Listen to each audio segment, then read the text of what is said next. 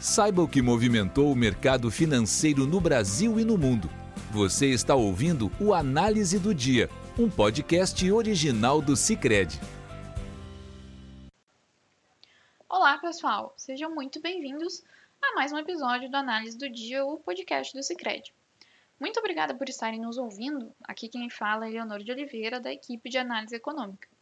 E hoje, nessa quarta-feira, 2 de agosto de 2023, o dia foi de perdas significativas para os mercados internacionais, enquanto internamente o mercado aguardava ansiosamente pela decisão do cupom. O dia lá fora começou num tom negativo, com a notícia divulgada ontem à noite ainda de que a agência Fitch rebaixou o rating dos Estados Unidos de AAA para AA+, com perspectiva estável. Segundo a Fitch, o rebaixamento reflete a deterioração fiscal esperada para os próximos três anos, assim como a crescente dívida do governo dos Estados Unidos. A Fitch também destacou uma erosão relativa da governança em relação aos pares que tinham a antiga nota nos últimos 20 anos e que se manifestou aí em repetidos impasses em relação ao limite da dívida e resoluções de última hora.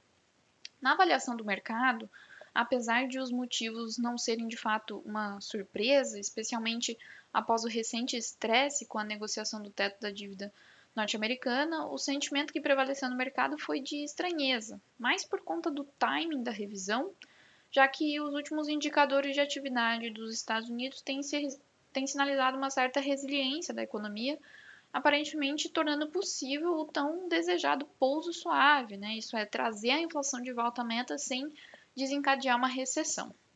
No entanto, o baque do rating acabou se juntando aos recentes dados negativos para o setor industrial da zona do euro e da China, dados esses divulgados ontem, que mostraram uma demanda por bens menos aquecida, que é bem convergente aí com o contexto de taxa de juros elevadas. Esse contexto de aversão ao risco também foi alimentado, no caso das bolsas europeias, pela expectativa pela decisão de política monetária do Banco da Inglaterra, o BOE, que vai acontecer amanhã. Embora uma alta de 25 pontos base seja mais provável, o mercado também não descarta uma possível elevação de 50 pontos base. Nesse contexto, as bolsas europeias fecharam em queda, queda de mais de 1% aí nessa quarta-feira. Nos Estados Unidos, é, além da aversão ao risco em reflexo ao rebaixamento do rating pela Fitch, os investidores também acompanharam dados de emprego do setor privado dos Estados Unidos.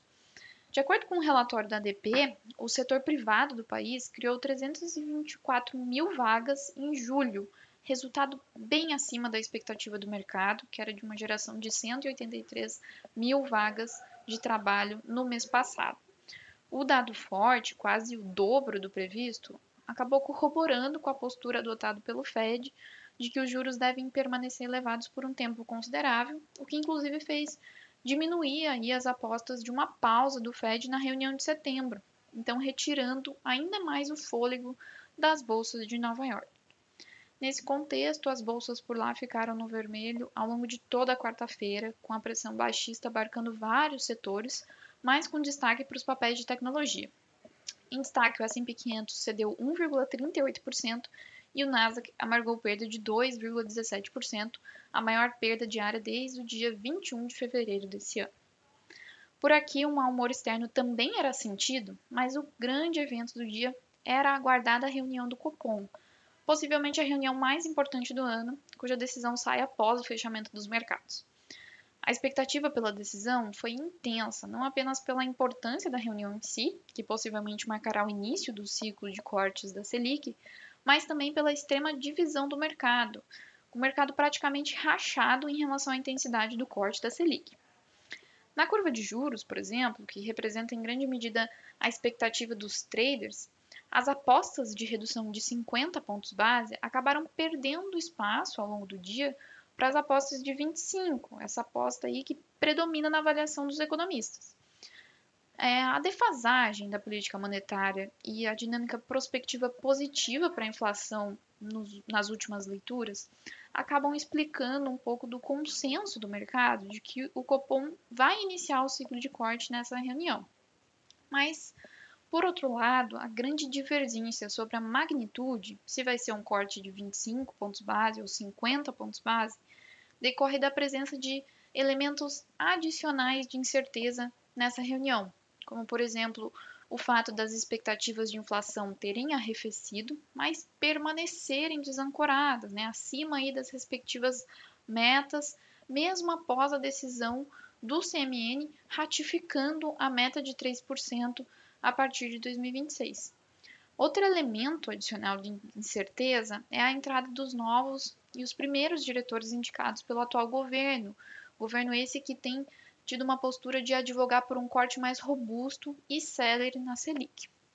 E além disso, existem justificativas para ambas as magnitudes. De um lado, os nossos modelos mostram que não tem muito espaço para cortes nesse ambiente de expectativas de inflação desancoradas. Por outro lado, a inflação tem caído mais rápido e a taxa de juros está bem acima de um patamar neutro. Nosso cenário, então, prevê um início do ciclo com um corte de 25 pontos base, num ritmo mais cauteloso, assim como sinalizado na ata da última decisão do Copom. Nossa leitura é, as expectativas desancoradas e a resiliência da atividade podem ter mais peso para a maioria do comitê, já que podem indicar um custo mais elevado nesse segundo estágio da desinflação. Entretanto, não seria surpresa se a conjuntura atual ganhasse peso e se decidisse por um corte mais agressivo de 50 pontos base. Assim, dado que o corte é praticamente certo, a importância da magnitude vai estar mais na sinalização de uma flexibilização mais ou menos intensa em relação ao nosso cenário. Nosso cenário prevê a Selic em 12% no final de 2023 e em 9,5% no final de 2024. Bom, mas ao longo da quarta-feira, a perspectiva de um corte de 25 pontos base ganhou mais espaço, o que fez com que a curva de juros desinclinasse ao longo do dia, com as taxas curtas em alta e as demais em baixa, mas Além disso, né, a expectativa por esse corte mais cauteloso também ajudou a segurar as perdas do real ante o dólar, que acabou caindo menos que outras moedas emergentes, como os pesos mexicano, chileno e colombiano. O dólar fechou o dia cotado a R$ 4,80, um avanço de 0,33%. Por, por fim, o Ibovespa fechou em queda de 0,32%, porém uma queda bem mais modesta do que vimos nos mercados internacionais. Com isso, pessoal, encerramos nosso podcast de hoje. Obrigada por estarem nos ouvindo. Esperamos vocês amanhã. Você ouviu o Análise do Dia, um podcast original do Cicred. Até a próxima!